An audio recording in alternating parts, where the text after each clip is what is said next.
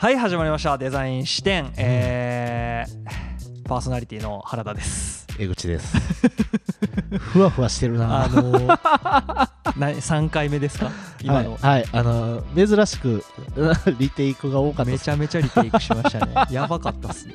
しかもしかもねあの、はい。シーズン始まりでもなく。なく。はい普通に「はい始まりました」のところで「はい始まりました」が言えないっていう言えない。リテイクしちゃうっていう すいません。いやいや全然大丈夫です。7の6でございます。はい。あ5か。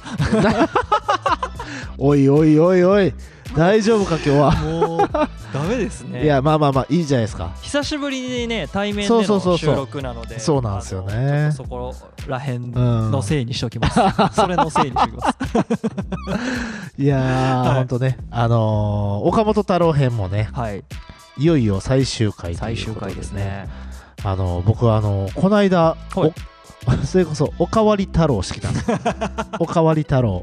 しかも江口さんわざわざ個人的に Facebook のメッセンジャーで 今来てますって、はい。わざわざね言わんでもええのにね、送ってもらって、はい。ちょっと笑った。たいやもうちゃんと。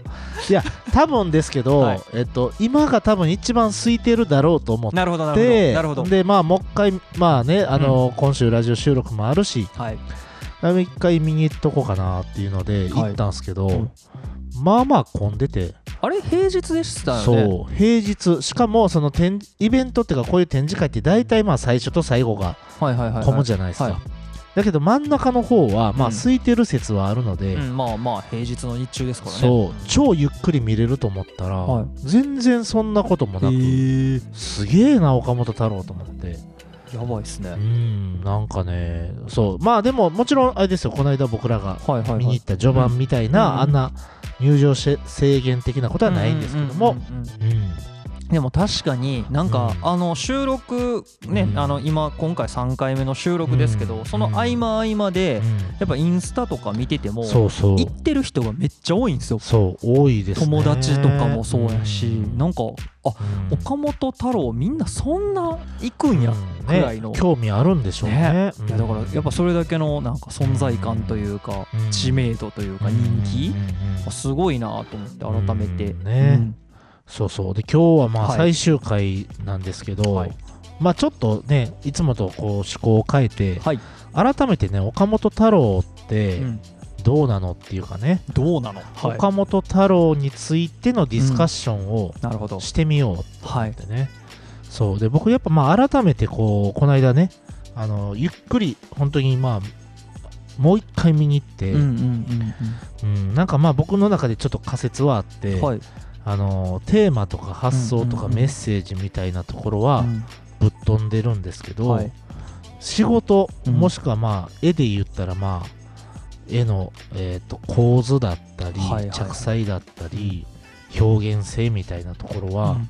まあ、極めて緻密やなとなるほどね。いう部分があって、うんうんうん。でその立体物も、まあ、多分相当時間かけてちゃんとバランスだったり造形だったりをすごい考えてて、はい。だからなんか勢いでエイヤーでやる人ではないなっていう感じは、うん。なんか作品からすごい伝わってくるなっていうかね。だけどインタビューとか結構やっぱこうはい。なんですかねぶっきらぼうな人なんで、はい。こうなんですかねいやーそんなもんはねみたいな感じのことを言ってる割になんか手仕事っていうかそのねなるほど。作り出すものがすごいないんかこう、うん、丁寧でうん。一個でも丁寧に作ってる割に作品数めちゃくちゃあるんで、そうですよね。だから人生のほとんどの時間をうん。創作っていうか制作にうん。費やしたんだろうなって感じはすごいしました。うん。いやもうほんまにうん。僕も結構受けた印象は江口さんと全く同じというか、うん。やっぱりああいうラフスケッチとかうん。いろいろなんか見たらうん相当そのなんて言うんですかうん。あの緻密に作り込んでるうんめちゃめちゃ計算してはるんやなっていそう。うバランスとかそうなんですよね。構成とかを。うん。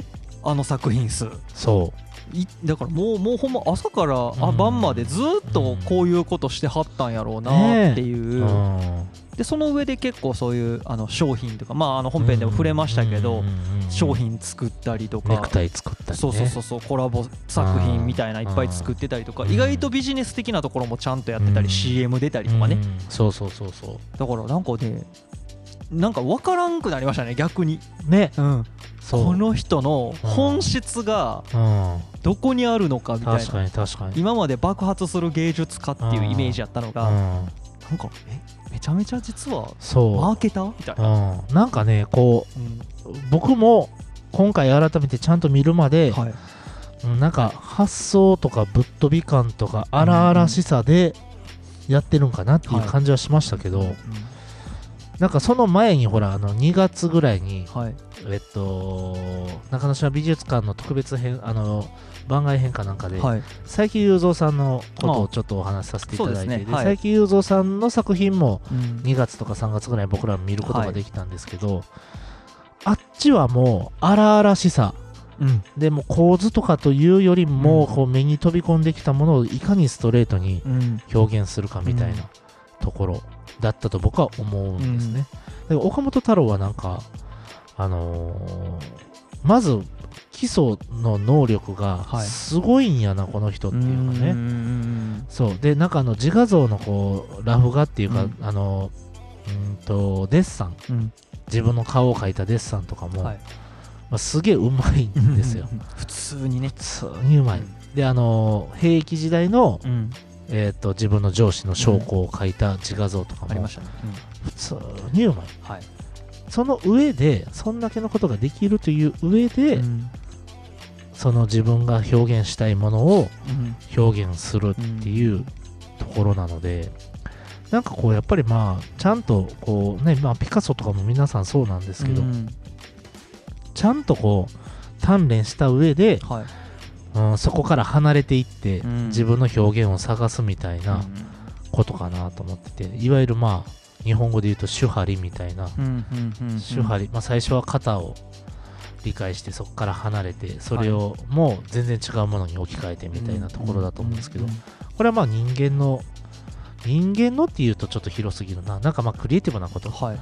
で多分まあ音楽やるにしてもうん。多分最初にこういきなりなんか作曲し始める人ってなかなか多分いなくて。例えば何か、まあ、ドレミから覚えるでしょうし、その何か分かりやすいコピーバンドから始めるとか、ね、こうちょっとあの憧れのあの人のこうコード進行をちょっと勉強してみようとかっていうところから、なんかまあ理論理屈だったり基礎訓練みたいなところから始めて、うん。でそこがある程度こう醸成されていったら、うんえーそこからちょっとオリジナリティを出し始めて、うんうんうんうん。で最終的にはその根本のものをアップデートするぐらい離れていくっていうかね、うんうんうん破っていくっていうかね。なんかそういうのを僕はなんか一連のその手張りみたいなのをちょっと感じてしまったなっていう感じがしましたね。結構なんかその要素だけでいくと、うん。結構なんかその僕もあんま詳しいわけじゃないけど,、うん。ピカソに対して抱いてた印象と結構近いも。のが、ピカソも結構出てくるアウトプットのものってうん。すごいこう理解しづらい、じゃないですかなんかもうこんなうん。ん俺でも書けるわみたいなことを言う人が出てくるくらい、こうすごい平面的なうん。なんかこう絵みたいなうん。なんかねうん。作ったりとか。うん。やけどあの人実は普通にデッサンとか描かせたらめちゃくちゃうまいでしょ。そうそうそうなんか僕も何個かスケッチとか見たことあるんですけどだからなんかこうできる本番はめちゃくちゃできるのあえてそういうことをしてるっていううん。そのあえての深度みたいなところはうん。僕全然計り知れてないですけうん。どなんかそれとなんかちょっと似たようなうんある意味ですごいなんか岡本太郎も意識してたんじゃないかなとか影響を受けたんじゃないかなみたいなことを漠然となんかちょっと見てて感じた、実際なんかちょっとそういうなんかうん。記記載もありましたよね、うんなんかあのピカソ当時の刺激をすごい受けてたみたいな感じの。ピカソに刺激を受けた自分をどう乗り越えるかっていんうインタビューの映像とかが美術館ではあって まあそうだよなっていうのはもちろんありますし。まさに同時代の作家さんっていうところでは多分なんかね。超えたい壁の一つやったんやろうな絶対そう。いうのはあるとは思いますね。あとなんかまあ今のその原田さんのピカソのお話の中でもあったと思うんですけど、そのえっとピカソも 自分の中でこういろいろこう試行錯誤してるのがあって、うん。うん。あれなんて作品やったか名前忘れたんですけど、はい。まあいわゆるこう僕らがよく見る、うん。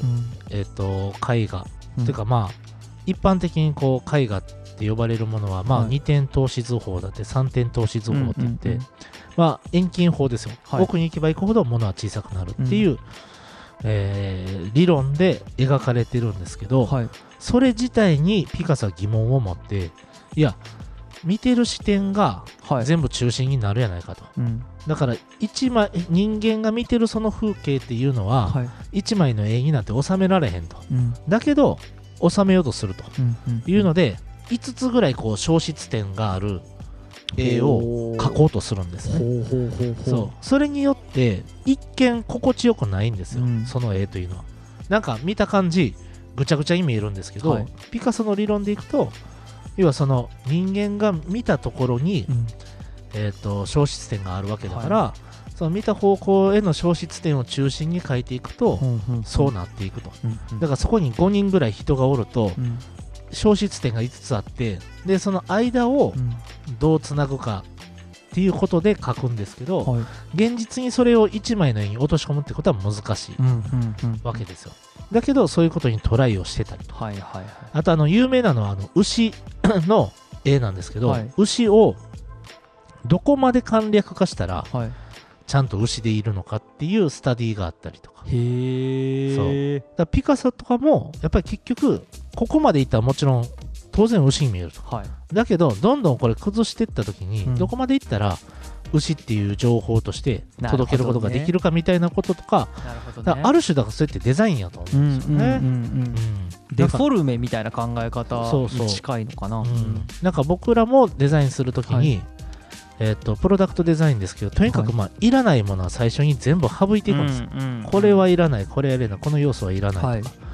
この要素あったら困るしとか、はい。まあ、邪魔やしとか複雑やしみたいな感じでどんどんそぎ落としていって、まあ、モダニズムっぽい考え方はい。でやってる部分もあるんですけど、とにかくまあ無駄なものはななるべくなくした上で最終的に必要なものを載せないといけないときはうん。載せるんですうんね。うんうん。だそれにも近くて、だからこうピカソがやってることも、まあちゃんとそこの部分だけ切り取ると、デザインだなっていう気はうんするし、岡本太郎が、えっと、今ね、こうスライドで、えっと、あるお寺の鐘、はい。あのトゲトゲのね、はいはいはい鐘をを映してますけど、うんこう鐘としてちゃんと機能する。っうん。ていうのはもちろんですし、造形物としてもちゃんと機能するっていうのはもちろんだし、で、ここにメッセージを込めて、うん。レリーフみたいな、人がこう躍動してるうん。レリーフみたいなのがここに載ってるんですけども、それすらもちゃんと意味があって、はい。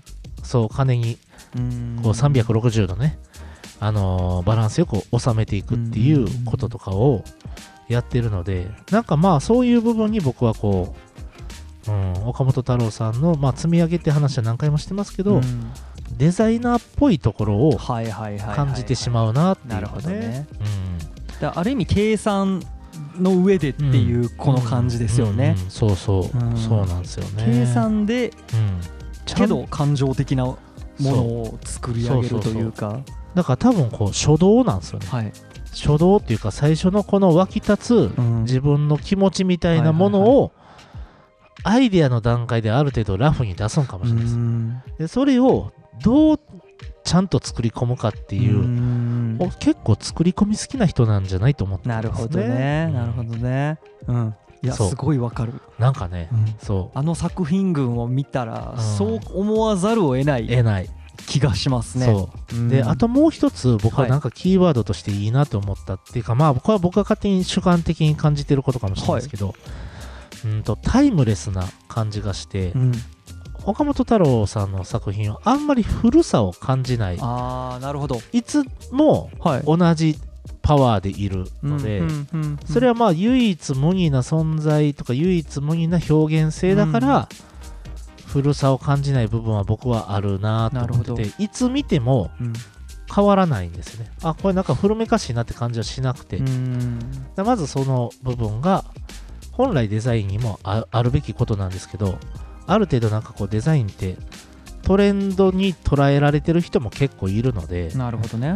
今だったらこんな感じみたいなのをえーと表現性としてうん。そこを追いかけるっていう人もいれば岡本太郎さんの場合はもう完全に作家性なので、うん。その作家の部分が表現されてるからタイムレスになってるっていうのが一つ僕はあると思うんです。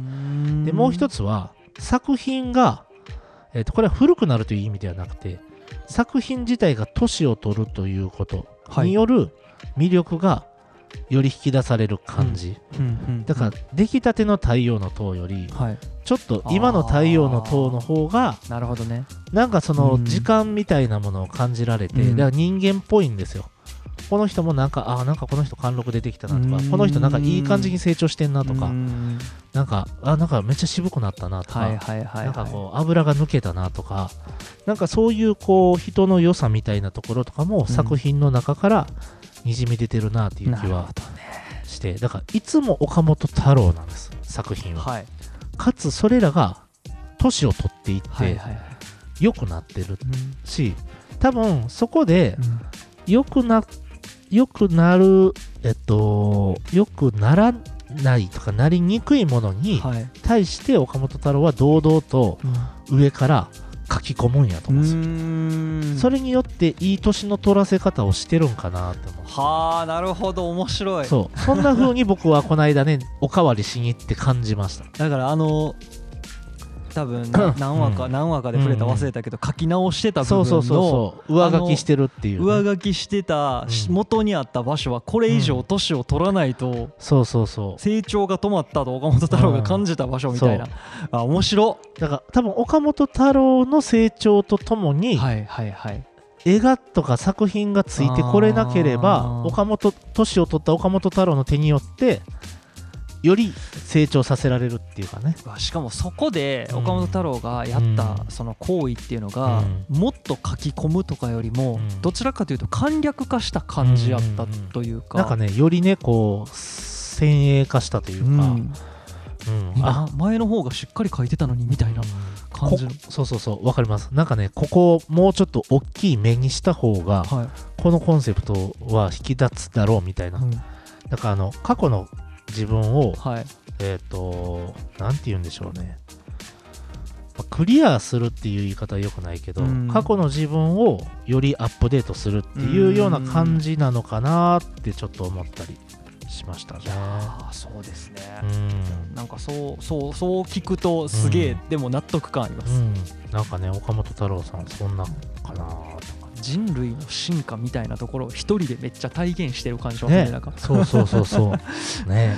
こうやって成長するとこうなるみたいなのを、うん。多分作品で表現して、うん。はでねもうあの僕やっぱ立体の人なんで、あはい。これ 今もこう立体物の写真いくつか出してるんですけど、あのこんなん言ったら元も子もないですけどうん。ベースの形ははい。非常にシンプルな幾何学の形をはいベースにしてそこにかなり有機的な要素のモチーフをうんうんうん。足していくっていう立体の癖があるんやなと思って。へえどういうことですか？この今、えっと、し見せてる照明器具はい。が、えっと、大きいのが 1, 個、あのー途中のピロティみたいなところに飾られてるんですけど、はい。これ真ん中のところってはい。こうちょっと膨らんだ円筒はいはい。じゃないですか。うん、なんて言ったらいいんやろ。あのね、えっ、と、パルテノン神殿の柱みたいな。真ん中がふ太ってる円,、円柱ですよ。円柱ね。はいはいはいはい。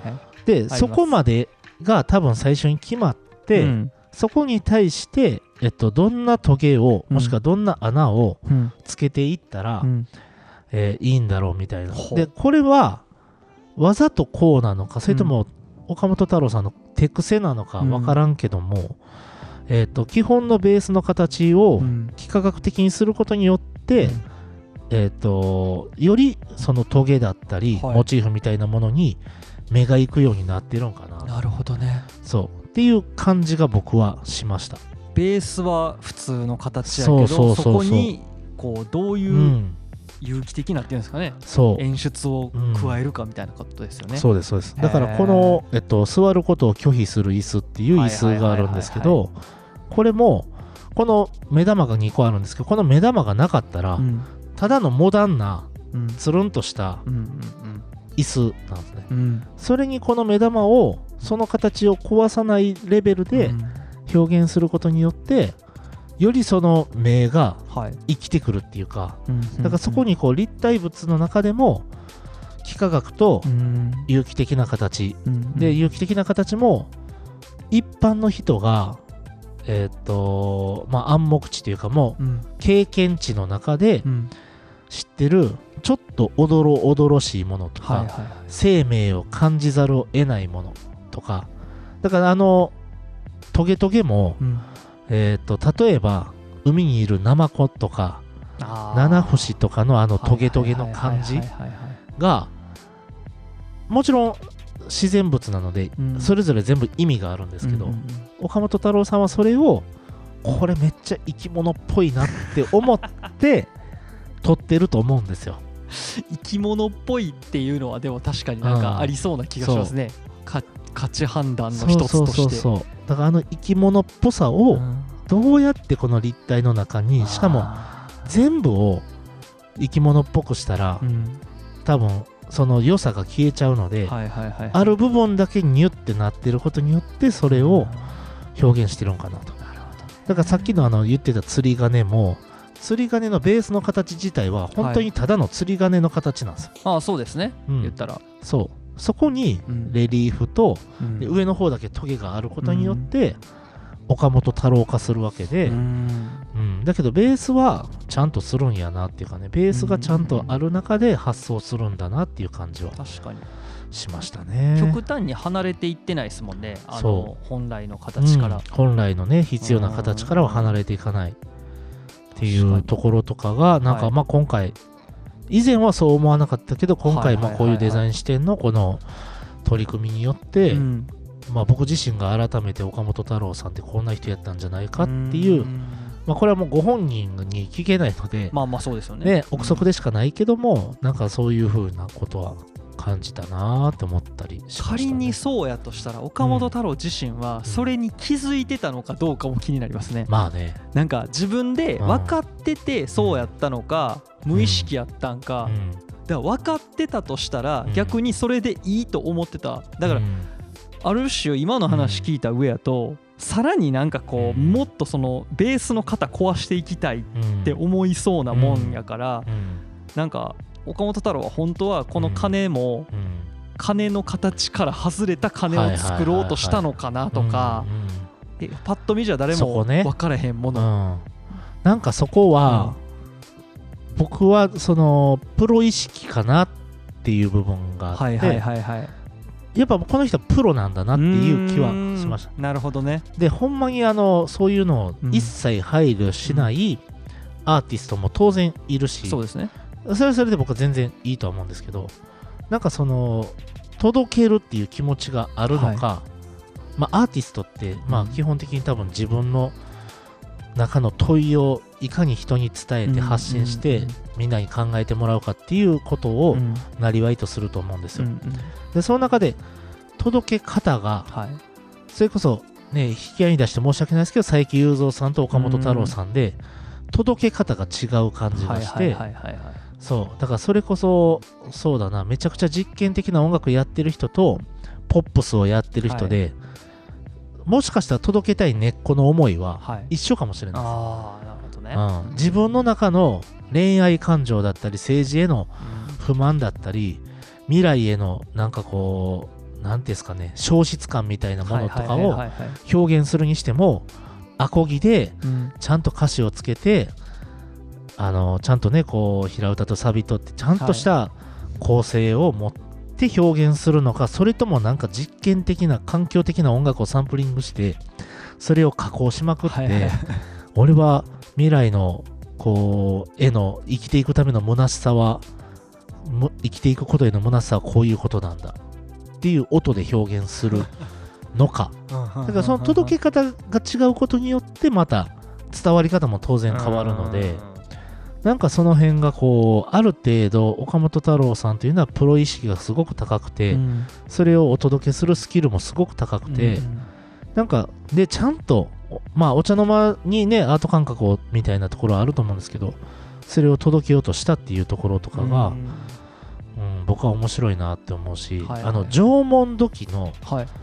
えー、と造形に美を見出したのもあ岡本太郎さんが実は最初なんですね。そうで。したね書いてあった、うん。で確かに縄文土器って、えー、とただの土器にしてははい。デコラティブというかうん。装飾的じゃないですか。であそこにいやこれは本当に古代のはい。原始の美術だっていうことを言った岡本太郎さんが、僕やっぱすごいなと思って、うん。でまあ岡本太郎さんじゃないと多分そういうことは言うに値しないんでしょうけど、うんうんうん。評論家じゃなくてプレイヤー。はいはい超一流プレイヤーがそれこそねもうそ作った人に名前があったかどうかもわからんぐらいの時代のに生み出されたものですよ。何千万何千年も前に生み出されたものがいやここには美があると。意味もあると。だからこんな形してるんだというふうなことをちゃんと言ったっていうところとかがうん。ああやっぱすごいなっていうか社会活動家でもあったんやなって気はしましたね。うんそうですね。うん。そうですね。なんかすごい大義を持ってたっていう感じはやっぱすごい感じますね、ねうん。そうそう。ちょっとうん、質問というか、はいはい。これは議論したいところなんですけど、うん。岡本太郎さんそもそもうん。亡くなりはったんが、えっと、1990多分それぐらいじゃないですかね。90何年かですよね90年代やと思います、ね。この時期ってまだうん家庭にパソコンとかうん、ノートパソコンなんて全然まだ普及してない頃ですよね。うん。うん。仮になんですけど、うん。今 IT 前夜と呼ばれる時代ですね。そうですね、うん。今岡本太郎さんが、うん。まあその当時の油の乗った状態のうん。岡本太郎さんが今現代にいたら、うん。パソコン使ってたのかどうか。ちょっと気になるんですよね。おーそうですね。いやそれなんかどうアプローチなんかそういう考え方の人が、うんそのなんだろう、うん。手仕事にめっちゃこだわってたのかどうか分かんないですけど、うん。手法はなんか変えてたわけじゃないですか、うん。この人って。うん。なんかその時と場合によって。だから意外とパソコンとかも受け入れてうん。ブレンダーとか使ってたのかな？とかね。ちょっとなんか妄想しちゃうんですけど、僕自身の感想でいくと、はい。使ってたと思います。でなぜかというと、はいまあその今原田さんが言ったところにもかぶるんですけど、表現するためのツールへのこだわりはなかったと思います。うんうんうんうん。どんなものでも多分良かったのかなっていうか、あのーいやもう油じゃないといけない。とかってことも絶対ないしで写真も撮る人だしああそうですね。ううん。んだからその表現に対してのツールへのこだわりがないということは、まあ、デジタルも例えば受け入れてでそれデジタルをすることによって、えー、と自分がしたい表現ができるもしくはデジタルというものを、うん。えっ、とどこまで可能性があるんやろうっていうふうに探検探索した人になり得た可能性はすごくあって、でこの辺はあの僕ら、えっと、イタリアツアーに行った時に学んだブルーノ・ムナーリさん。っはいて人が、えっと、近しいことをやってたり、まあ、バウハウスでも近しいことをやってるんですけど例えば写真っていう技術が出てきた時に、じゃあ写真ってどんな表現がギリギリまで可能なんだろうとかうん。ブルーノ・ムナーリさんは、えっと、プロジェクターになる前のいわゆる映写機あの、はいはいはいはい。フィルムを乗っけたら、うん。昔々の学校とかやったらまだあったと思うんですけど、はい。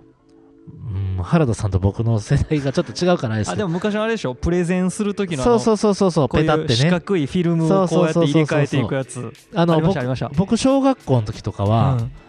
えっ、とね理科の先生とかあった。ありましたありました。使ってたんですよ。ありましたあいや次のスライドこれであの瞬間部屋暗くしてくれるんでちょっとワクワクするんですけど。た いわゆるプロジェクターになる前パソコンが僕まだなかった時代だったんで。カラカラカラカラカラっていうそうそうそうそうなんかああいうのの要はブルーノ・ムナリさんってうんああいうのの表現性の限界とかに挑んだような人で、それによってかなりいろんなことが、うんえっとあってこれはまああのブルーノ・ムナリさんの「ビジュアルコミュニケーション」という本を読んでもらえれば、はい。その辺のこうどの大学とどんなことをやったか多分はいはい。1900、それこそ60年代とかうんうん。70年代とか、はい。でムナリさんは多分最終的にはえーハーバードとかでも多分授業やってたのかな MIT やったかな忘れましたけど、はい。とにかくまあそういうアメリカの大学とかでも多分授業やってたような人ではい。その大学生と一緒にゼミ的にはい。いろんな、あのー新しいものが生まれた時にはい。それを使ってどんだけこう表現性が生み生み出されるかっていうことをやはい。っぱ追求するわけですよ。岡本太郎さんもおそらくそうだと思います。うんうんうんうん。で、うーん、多分その絵の具の限界とか、はい。えっ、と、石膏の限界だとか、うん。そういうものを感じざるを得ない人だったと思うので、で、結構、そうですね、アーティストだけど、いろんな方法に取り組んでるっていうとこからも、うん。デジタルがもし、あと10年、20年早かったら、絶対やってただろうなって気は、やっぱそうですよね。僕はします。うん。うん。あよかった。いやきっとそうだろうなと、うん。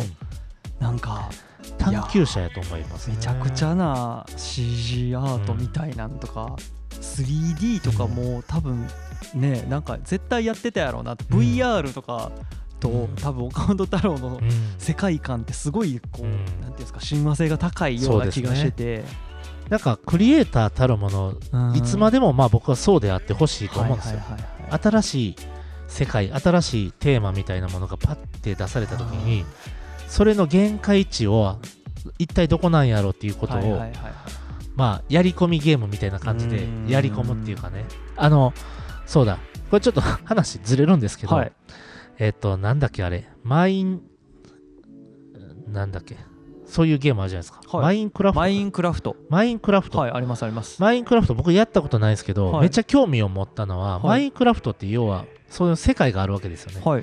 そのマインクラフトの世界ではい。徒歩で端っこまで行くっていうことをただやったアメリカ人かなんかがいて プレイ時間が何千時間とかなんですけどへまあどういうゲームか僕わからないではい。このことをすごいって褒めてるんですけど、はい。めっちゃ多分めんどくさいし 誰しも1回は発想するけどやらないことってあるじゃないですか。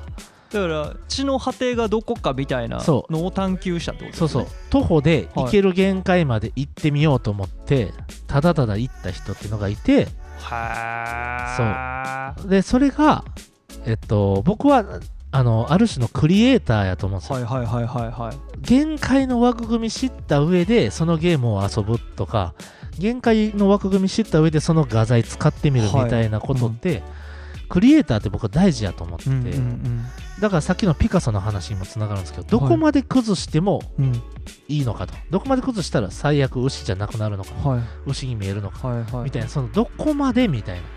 どこからどこまで行くっていうので例えば新しい世界デジタルが出てきたりフォトショップが出てきたり、ブレンダーが出てきたりなんやったらまあ新しいこれは社会的テーマですけど NFT が出てきたりメタバースが出てきたり、うん。じゃあうん NFT ってじゃあどっからどこまで今 NFT なのみたいな、で、まあ、全員気になるわけじゃないですか。そうですね。どこまで許されんのみたいな、うん。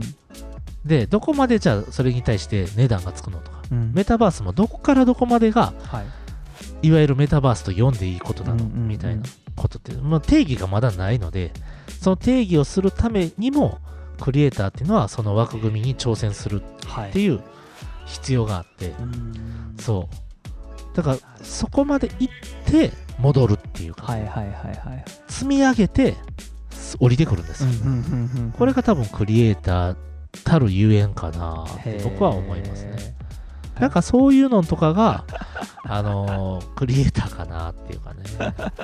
そう。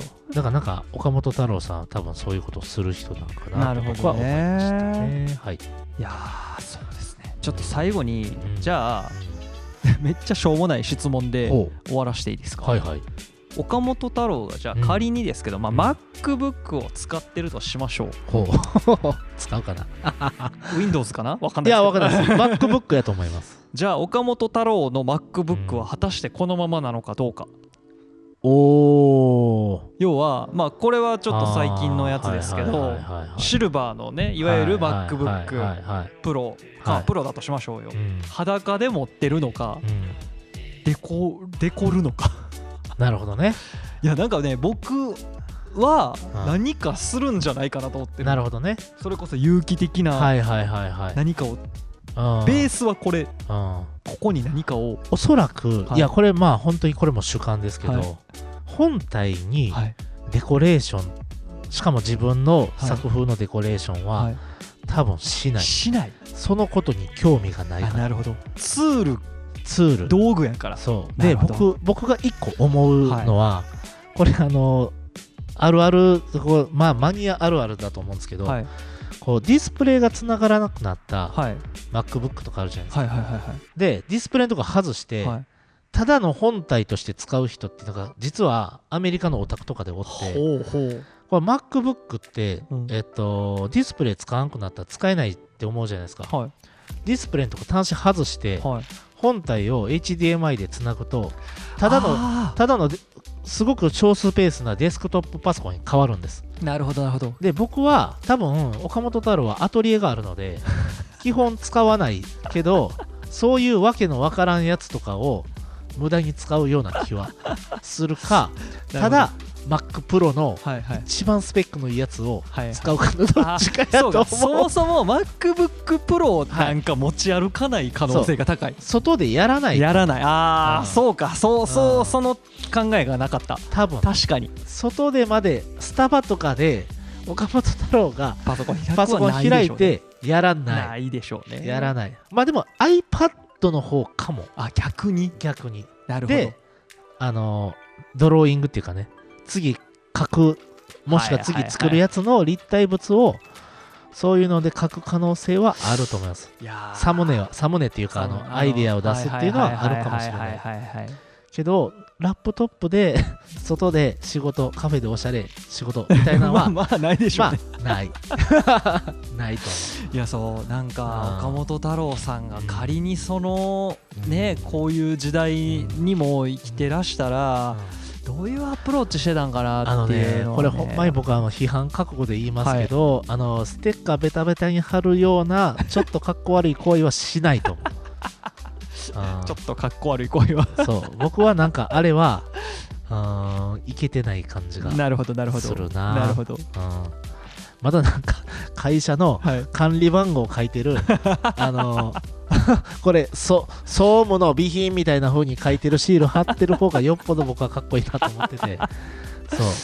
なんかねそこはなんかちょっとこううん。あんまりそこで主張してほしくないっていうかね。なるほど。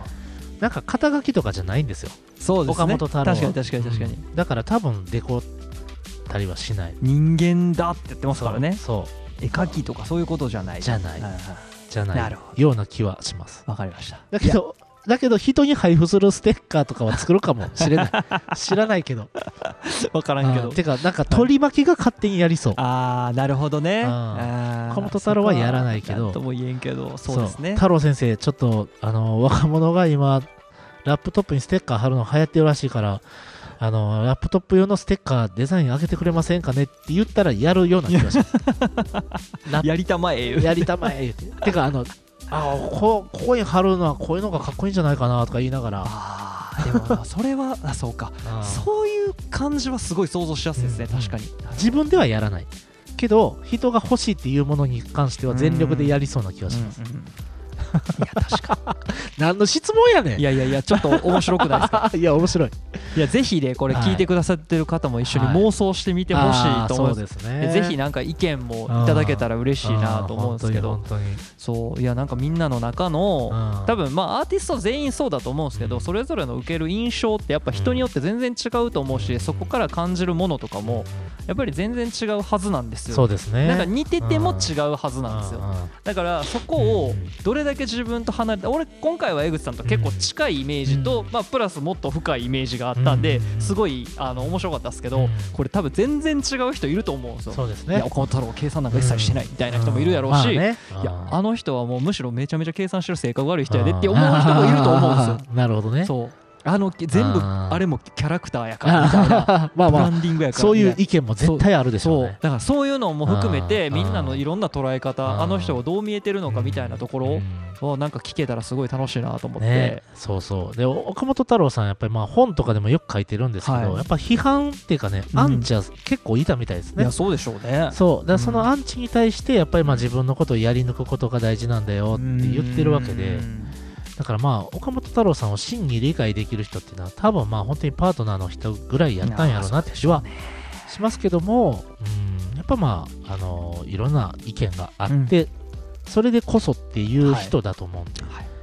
ね、ぜひ、あのーえっと、大阪中之島美術館行っていただきたいし、はい。